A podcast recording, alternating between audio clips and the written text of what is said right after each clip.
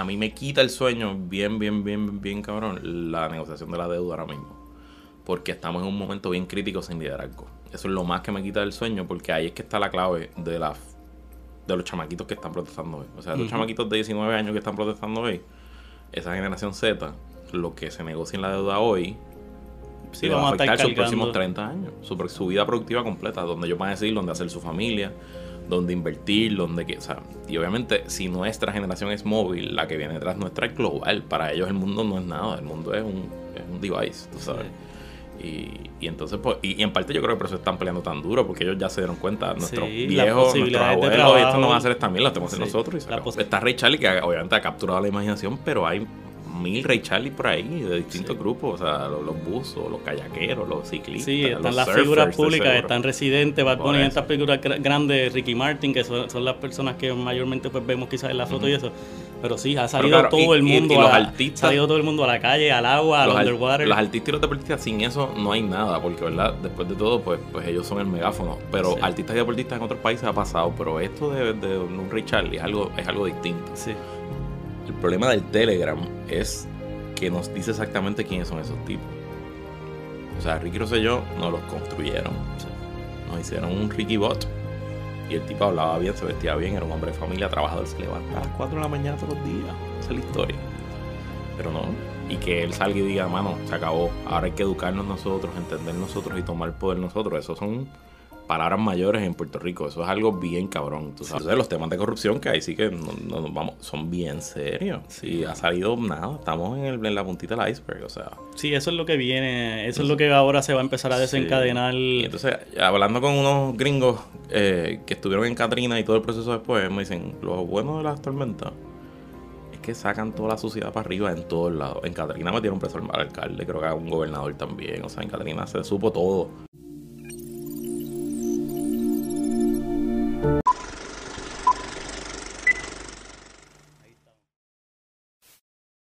Saludos a todos, mi nombre es Ricky Muñiz y en este episodio de El Viaje ando con Luis Herrero, eh, analista político. Eh, tú, tú, dime cómo... Bueno, yo soy, yo me gano la vida siendo consultor político y publicista, ¿verdad? Okay. Yo tengo una agencia de publicidad, que es donde estamos grabando aquí, 303 Digital, y así pago la hipoteca. Eh, pero hago un montón de otras cosas más. Tengo, conduzco el podcast, o sea, soy parte de, del podcast Puestos para el Problema. Eh, tengo una red de podcast incipiente con otros productos más, este que están ahí corriendo y ahora mismo estoy de analista político en televisión y conduzco un programa radioso. Hago muchas cosas y llevo trabajando, yo te diría, como 104 días sin parar desde que empezó esta crisis. Sí, sí, para esta época para ustedes es intensa, me Intensa, imagino. intensa. Y además de eso, pues Luis, amigo mío desde chiquito, nos criamos Somos juntos. De la mafia de, la, de Santa Clara. 00969, papá, Guaynabo in the house. Eh, aunque soy Guaynabo San Juan, eso es extraño. Sí, sí, sí. Y somos de la mafia del Colegio San José, así que olvídate, esto es doble mafia. No, no, mano, pues súper agradecido. y ya obviamente hay que cambiarle el nombre a la calle. Ahora no es la calle Reina de la Flores, ahora es la calle de los podcasts, porque tú tienes el tuyo. Estuve en el de Robertito, en el de Roberto López. de un- verdad. Un pesito Coño, pues podcast. tengo que hablar con él. Que estuve con él la semana pasada o la anterior. Este, tu vecino al frente, Sí, sí, literalmente. literalmente. Así que sí, No ahí sabía. está. Reina de las Flores. O sea, hay muchas glorias de Santa Clara. Tommy, Tommy Ramos, el medallista, o el gimnasta olímpico de Santa Clara también, papá. De verdad. A Fico Fronte lo mataron en la cancha de Santa Clara. Eso, los bleachers, eso es donde le pegan. histórico. Papi, de Santa Clara es histórico. Eso allí va a ser un museo algún día, tú verás. Impresionante, no, pues mano, en verdad que súper, muchas gracias por en verdad por haberme aceptado sacar un ratito de tu tiempo, porque yo sé que estos tiempos son intensos, mano. Y quería mi podcast Estamos grabando miércoles por la mañana. Estamos a la espera de que Ricky Rosselló renuncie. o sea que- importante establecer eso, porque todas estas cosas pueden cambiar de hoy Correcto. para hoy, pero pues esa es la idea, hablar un poquito como que a nivel genérico, yo, mi podcast, ni yo soy muy político, so, no es algo que yo domino, pero sí llego a ti porque eh, llevo tiempo escuchando Puestos para el Problema, pienso que es contenido qué súper bueno. nítido. Y en estos días han estado representando bien brutal. Le- Les felicito por los números que están haciendo. Pero entonces pues quiero tocar como que un poquito de todo, quizás un poquito a nivel general, como que el- la- cuál sería la diferencia entre la situación si renuncia, si pasa la, la residenciación. Mira, como que quiero, quiero ya. ir un poquito como que de Nosotros sacamos un episodio a- el martes con Aníbal Acevedo Vila, que obviamente además de ser gobernador es profesor de Derecho Constitucional y escribió un libro de separación de poderes. Estamos una hora y pico full. Es un deep dive bien bueno, se los recomiendo. Este, realmente aquí lo que aparenta que va a pasar a esta hora es que va a renunciar. Al renunciar, y si renuncia de ahora para ahora, automáticamente sin que pase nada, sin que nadie mueva un dedo, la secretaria de justicia se convierte en gobernadora. Punto y se acabó. Punto y se acabó porque eso es la ley, esa es la constitución. La constitución dice, el gobernador se, será reemplazado por el secretario de Estado. Si no hay secretario de Estado, será lo que diga la ley. Y una ley que se aprobó en 1954 establece que el segundo es el secretario de Estado, no hay secretario de Estado. Y la tercera es la secretaria de justicia. Punto, se acabó, period. No, no, No pare más. No pare más. Punto, se cayó la piedra. Ahora. ella puede quedarse ahí hasta el último día del cuatrenio, pero pues su viabilidad política es distinta, ¿no? Así que, que uno presume hoy a esta hora que estamos grabando tú y yo? Te digo todos esos disclaimers porque we have no fucking clue. Exacto. Que ella no va a ser aceptable para el liderato político del PNP y que van a buscar alguna manera de sacarla negociando o quizás forzando que se salga, la pueden residencial. Si le sale de los cojones realmente, o sea, no puedo hablar malo, discúlpame. Sí, sí, sí, full. Eh, si le sale. es, esto es un momento de pasión y Porque eso, no- no- aquí, no y es lo que es bien importante que ustedes entiendan y que tu, tu- tu audiencia entienda, esto es un proceso político. Sí es legal, sí hay abogados, hay... Sí, pero hay, hay, hay un juego que nosotros no entendemos mayormente. Hay una cosa que está pasando allá adentro que... Pero esto es político y como es político, los mismos políticos hacen las reglas. Así que le toca a la Cámara decidir qué puede decir y qué no. Así que la gobernadora Wanda Vázquez po- posiblemente, si es rechazada, pues negociaría nombrar un secretario de Estado, que ese secretario de Estado sea aprobado por la Cámara y el Senado, y luego que eh, una vez entre en poder, ella renuncia y ese secretario de Estado se convierte en gobernador. Yo creo que por ahí es que va la cosa, así que vamos a tener tres gobernadores en un año.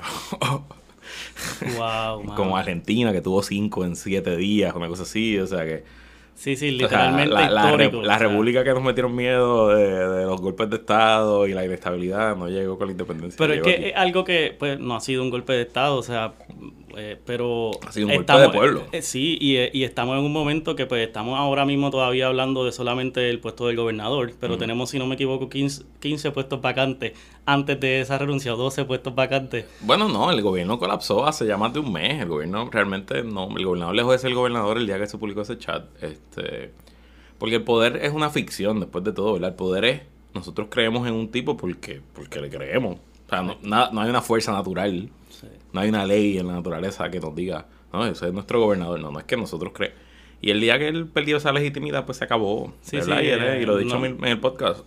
y mucho y mucho más que no ha, no ha logrado ser una persona líder, no ha logrado mantener esa posición. No, no ha podido, no ha podido. Y digo, él se le cayó un edificio encima. O sea, de verdad, esto fue como sacar un bloque y se, que, que se cayera el edificio encima. Es algo histórico, no solo por las acciones del pueblo, sino por lo sin precedente y lo rápido. O sea, este tipo hace mes y medio estaba celebrando que habían arrestado a tres personas en el Senado porque habían jodido a Rivera Chats. Sí, en uno de los podcasts de ustedes, yo ayer me tiré creo que como tres horas y anteriormente estaba escuchando como que lo de los episodios, pero ustedes estaban diciendo que hace como tres semanas él estaba en una posición tranquila, o sea, como que quizás con unas posibilidades y de momento de ahí para acá todo se ha ido derrumbando gradualmente, el pueblo se ha levantado de una manera brutal que son una de las cosas que quiero hablar contigo también. Ha podido estar en las marchas, me imagino. sí, sí, He sí, que he estado bastante. ha estado eh, documentando. Estuve, estuve el miércoles, la primera marcha del Viejo San Juan. Y estuve en el paro el lunes en la mañana. Salimos de aquí de la oficina, que es bastante cerca. Y apoteósico, una cosa Sí, realmente, mano, un orgullo de, estar- de ser puertorriqueño y de ver eso allí. Una, una locura. Sí, realmente, uno o con sea. el pecho inflado y lágrimas, hermano, una experiencia impresionante. Y a mí lo más que me gusta de todo esto son varias cosas. Primero, eh, la homogeneidad de clases sociales. Aquí había gente de todos los grupos sociales, punto. Y la activación de Ray Charlie y de esos grupos socioeconómicos que aquí por, ah, por décadas su única relación política ha sido de mantengo, una relación de yo apoyo al político a cambio de algo. Y que él salga y diga, mano, se acabó. Ahora hay que educarnos nosotros, entender nosotros y tomar poder nosotros. Eso son palabras mayores en Puerto Rico. Eso es algo bien cabrón, tú Sí, sabes. sí. Y tú ver 10.000 motoras y todo eso, es una cosa bien, bien nueva. Sí, impresionante como, ¿verdad? Como ha, ha usado ¿verdad? esa posición de liderazgo que de momento le surgió de Y la entonces, nada. Está Ray Charlie, que obviamente ha capturado la imaginación, pero hay mil Ray Charlie por ahí, de distintos grupos. O sea, los, los buzos, los kayakeros, los ciclistas. Sí, están los las surfers, figuras públicas, están residentes, Bad Bunny, estas figuras gra- grandes, Ricky Martin, que son, son las personas que mayormente pues vemos quizás en la foto y eso. Pero sí, ha salido claro, todo y- el mundo y a los la- artistas- ha salido todo el mundo a la calle, al agua, al underwater. los artistas y los deportistas, sin eso no hay nada, porque verdad, después de todo, pues, pues ellos son el megáfono. Pero Sí. artistas y deportistas en otros países ha pasado, pero esto de, de un Ray Charlie es algo, es algo distinto. Sí. O sea, que se levanta, y esto fue una, yo creo que fue Feto del otro del, podcast Plan de Contingencia. Okay. Él hizo un tweet que a mí me, me, inspiró y lo dice a modo de burla, yo creo que incluso a modo de, de admiración. Y dice, la revolución será con los títeres o no será.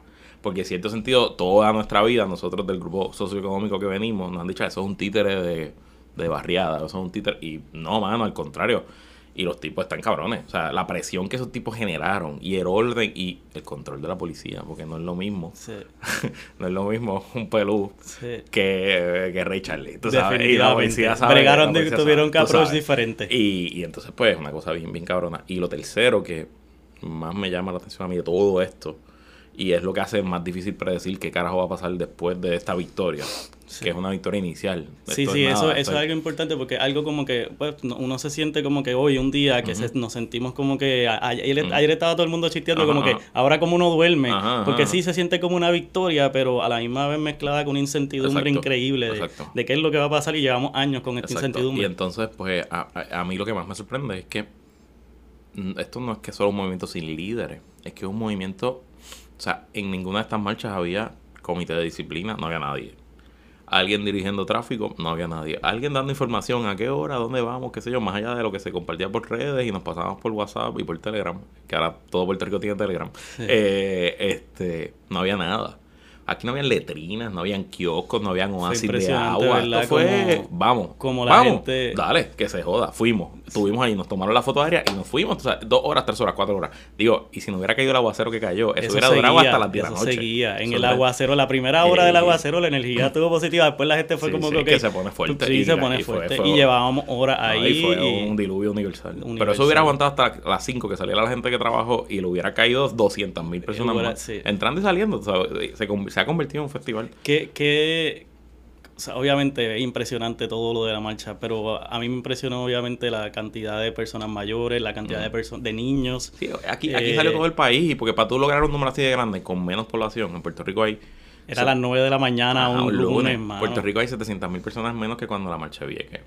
Y que haya salido esa cantidad de gente, pues tú tenías a todo el país ahí, tú tenías PNP popular, independentista, gente no afiliada tenía jóvenes viejos, tenía todo el país, tenías bebés, niños, coches, tú sabes. Había, había de todo, había de todo. Y, y, obviamente para mí el momento más cabrón, y lo dije en el podcast, eh, Tito Trinidad tirando puños al aire. Claro, sí. Eso es lo mejor. Yo estaba en un poste elevado. en el poste que estaban trepados, yo me logré trepar en una esquinita y me pasó la guava por, el, en la lluvia. Y, y, Tito tirando los puños y lo que se escucha en el video es Tito, Tito, mano, ese, ese tipo. Y, mano, y en verdad, pues ahí, ahí en verdad, pues definitivamente se mostró que estaba mano, la gente está cansada, está dispuesta a estar ahí sufriendo, mano. Otra cosa que te quería preguntar es, pues, dentro de todo este caos, ¿qué cosas a ti te quitan, el, o sea, ahora mismo, ¿verdad? ¿Qué cosas te quitan el sueño dentro de, esta situación? Si hay algo que tú puedes pinpoint. A mí me quita el sueño bien, bien, bien, bien cabrón la negociación de la deuda ahora mismo. Porque estamos en un momento bien crítico sin liderazgo. Eso es lo más que me quita el sueño porque ahí es que está la clave de la de los chamaquitos que están protestando hoy. O sea, los chamaquitos de 19 años que están protestando hoy, esa generación Z, lo que se negocia en la deuda hoy, sí, va a afectar sus próximos 30 años, su, su, vida productiva completa, donde ellos van a decidir dónde hacer su familia, dónde invertir, dónde que, o sea, y obviamente si nuestra generación es móvil, la que viene detrás nuestra es global, para ellos el mundo no es nada, el mundo es un, es un device, tú sabes. Y, y entonces, pues, y, en parte yo creo que por eso están peleando tan duro, porque ellos ya se dieron cuenta, nuestros viejos, nuestros abuelos, esto no van a hacer esta mierda, lo tenemos nosotros. Y la posibilidad de que esta generación tiene de trabajo. Así que la, la, deuda es lo, lo, que me preocupa, número uno. Y número dos, eh, Puerto Rico necesita esos chavos federales que vienen del huracán, lo necesita de verdad. Y eso ahora se va a tardar mucho más, mucho, más, mucho, mucho más. Y, y eso pues es malo para todos. Este, Así que obviamente yo, pues apelo a quisiera ver y, y, yo pues soy popular y trabajo para candidatos populares y tengo candidatos a todos los niveles ahora mismo de clientes, pero este yo lo que quisiera ver es que de verdad que no se dejen y que esto siga y no tiene que hacerle el partido, que hagan lo que quieran, ¿no? Pero que, o sea, tenemos que entender como ciudadanos el día de las elecciones, que es un año y medio, tampoco falta tanto. Sí, sí, es un año y medio. Hay unas primarias un año en medio que medio año se baile en esto. Esa es otra pregunta que te quiero No, no, esto se va a acabar rápido. Esto se acaba rápido. Sí, porque con la renuncia esto ya, esto debemos pensar que hay un gobernador ya todo cuadrado en un mes. Por lo menos, yo espero. Ok, esa era una pregunta clave que quería hacer porque a veces ese cuestionamiento como que hay pocos precedentes para el No, hay- residenciamiento. no hay precedentes, punto. Pero no lo van a Pero residenciar, no, lo van a residenciar. residenciar, No, no, pues, digo, aparentemente está ahora hoy. Exactamente. No hemos visto la carta de renuncia, pero aparentemente está hoy. Eh, lo dijo la Comaya, así que palabra de la Comaya. A mí me lo confirmó una fuente también muy buena anoche, eh, tarde. Anyway. Se eh, siente, se siente en el ambiente también, mano. La, la entrevista de Fox fue No, eso fue. crítica en un fue- momento donde el, el puertorriqueño salió Pero una a voy, manifestación masiva. En un año y medio, lo- cada persona en Puerto Rico eh, vota por siete personas el día de las elecciones. Usted vota por siete personas. Es más, si cuenta a los legisladores municipales, que son la legislatura en cada alcaldía, que hay una legislatura que usted probablemente no lo sabe, acaba votando como por 19 personas. Entonces, todo el mundo sabe por quién votar para la gobernación. Quizás saben votar para Washington y para alcalde. Todo el mundo sabe. Pero para la legislatura nadie sabe. Y Rick, eh, Ricky, te voy a decir Ricky, ¿qué carajo. Eh, como Ricky Rosselló, no, coño. No, mano, no, no, eso ha estado duro. Yo, yo soy un pana sorry. que se quitó el nombre en Facebook. Yo he estado chisteando con eso, pero en la manifestación se sentía. Era, Ay, carajo. ya, ya, en la del, ya en la del lunes ya yo estaba acostumbrado Ajá. y fue como que, ok, pues no me están llamando a mí, no me están insultando a mí, pero subconscientemente carga. Es como Pues que. mira, en la papeleta legislativa, que se hizo historia en la, el 2016, y eso que oyen es este azúcar que estoy echando un café. Este. La papeleta por acumulación, que es donde sale Tata Charbonnier, para darle un ejemplo que todo el mundo sabe quién es. Esa papeleta recibió 106 mil votos menos que la papeleta de la gobernación. Esos son 106 mil personas que echaron esa parte de la papeleta en blanco. ok. 106 mil votos cambia completamente como es la legislatura hoy. Porque obviamente se van a redistribuir entre todos los partidos, entre todos los candidatos, pero cambia la composición. O sea, 106 mil personas fueron, votaron y dejaron su voto ahí perdido. Y claro, es que es complicado porque los partidos han hecho que sea lo más fácil sea votar debajo de la pava y yo hago campaña por debajo de la pava porque todos mis candidatos cogen el voto. Pero entonces. la, la gente les rehuye a eso, es verdad, les rehuyes. Y qué bueno, se te hace difícil votar el straight ticket. Qué bueno, eso es bueno. Pero no dejes el voto en blanco, carajo, Sí. no lo dejes en blanco. Sí, ese entonces es el mensaje ahora. Y entonces ahora la cosa tiene que ser, no es el gobernador y el alcalde, es súper importante votar por el gobernador y el alcalde. Pero, brother, tiene cinco votos en la legislatura, una vota por un representante de distrito, por dos senadores de distrito y por un senador por acumulación y un representante por acumulación. Son cinco legisladores que tú le das el voto el día de las elecciones. Ahí hay mucha opción y ahí uno puede hacer algo bien interesante. Ahora la máquina, cuando si dañas la papeleta, la máquina te dice dañaste la papeleta y te dan otra. O sea, Ok. es más fácil votar. Así que en las palabras de Ray Charlie, lo que le toca al pueblo, que no lo va a hacer nadie por ellos, Sí, es educarse y ellos correr también, brother. Hay candidaturas para todo. sí, sí. sí. El que se sienta convocado ahora, corra por lo que sea. Corra por el PNP, por el PPD, por el Victoria Ciudadana, por el PIB o monte un jodido Oh, partido. exactamente. Monte un partido en su Esa- pueblo, esa es monte un una, partido. una pregunta que te quiero hacer. Definitivamente esto es un momento, se ve en la calle, se, me imag- lo, lo- lo escucho en las conversaciones de ustedes. La política de ahora para de, de ahora para abajo ha cambiado, me imagino, o va a cambiar. Si Yo no, esperamos. Si esperemos. no lo dejan caer. Exacto, si no se deja caer. Si esto es solamente un marullo que regresa la agua a su nivel, pues no va a cambiar. Sí, si esta generación logra educarse en verdad cuáles son los legisladores más cercanos de su región. O corren ellos. O, o toman esa liderazgo. se- sí, para ser el representante que tiene 25 años, para ser el alcalde que tiene 18. Se nota, mano, en Puerto Rico, una de las cosas que a mí me impresionó de las manifestaciones es que es- definitivamente se muestra. Uno siempre habla de que de Puerto Rico salen muchos artistas y mucha gente creativa, pero en la calle se notó el liderazgo, se notó la creatividad de los boricuas en los banners, en los signs, en, Sí, sí, en, en que se dio un evento de, olvídate de si se llegó al millón o si fue más de medio millón de personas Hoy en estas perreo, hoy va el manifestaciones. perreo solidario. Hoy va el perreo solidario Sí, sí, y sí. esto pues, no, no va a parar porque no se puede parar aunque hoy renuncie porque hay muchas otras cosas que faltan. Pero sí, definitivamente el puertorriqueño mostró ese, ese liderazgo porque se dieron manifestaciones masivas. A mí todas mis amistades me han escrito como que celebrando, como que wow, la, la capacidad del puertorriqueño de unirse es impresionante y nunca me mencionaron los la- las cuestiones agresivas porque ellos están acostumbrados a ver eso en otros lugares. Nosotros a veces nos tiramos duro a nosotros mismos. Este, mano, eh, puestos para el problema. Ajá. Sí, están tirando en este momento todos los días que, Bueno, o sea, que planean hoy en un momento como so- que cuál es su stand y cómo es su approach. Nuestro plan, nuestro plan era irnos de vacaciones todo julio. Nosotros íbamos a sacar el episodio 99 y vamos a cerrar operaciones por un mes y, y vamos a volver a un segundo season con el episodio 100 y vamos a tratar de cambiar el concepto. No, no, no cambiarlo, apretarlo un poquito más, hacerlo más nítido. Obviamente todo eso se fue a la mierda, se fue al carajo. Eh, Mano, así- pero completamente necesario. no, porque- no, no había de otra, no había de otra. Sí, Sí, o sea, est- estas O sea, cosas... nosotros es, es como que es bien loco porque pues, eh, además de que la, en un momento que la política hopefully cambia por este movimiento, eh, hemos tenido otras herramientas. Antes pues quizás era nada más que la radio AM, ahora esa, esos sources siguen, pero el tener voces, voces jóvenes, activas, apasionadas, como en, el podcast de ustedes y plan de contingencia y... Mano, son otros recursos y que lo están tirando no, no diario, ¿verdad? O casi no, hemos sacado como cada dos días, más cada dos o tres días, este, porque es que es muy complicado y, y pierden vigencia. Por ejemplo, nosotros el, el de Aníbal, nosotros grabamos un episodio ayer rápido por la mañana, ayer martes, eh, después, justo después de la marcha, reacción de la marcha, lo que había pasado en el fin de semana. Y por la tarde grabamos un episodio con Aníbal Acevedo Vila de preguntas del público y preguntas nuestras de Derecho Constitucional Heavy. Que estuvo súper cool. Bastante técnico, pero. Súper técnico, pero ajá, exacto. Un deep dive. Eh, la idea es que sirviera de guía. Si vamos a entrar proceso de residenciamiento, ustedes podrían volver a ese podcast. Y, exacto, yo no quiero entrar en eso porque la idea es que vayan para Puerto para el problema y escuchen todos esos episodios. Eh, no sean mamabichos. Eh, entonces, este. Ajá pues lo tuvimos que sacar porque la Comay dice que Ricky va a renunciar, nuestra fuente nos confirma, pues, pues fuck it, pues lo sacamos, así que tiramos dos en un día, yo creo que eso nunca lo habíamos hecho. Este, pues nosotros lo estamos playing it by ear, obviamente la crisis terminará con Ricky una parte de la crisis, haremos quizás un post-mortem y trataremos de cogernos una o dos semanas de break, pero los números han sido absurdos, realmente hemos pasado el top 100 de, de podcast de política en todos Estados Unidos, que es una locura, una total locura.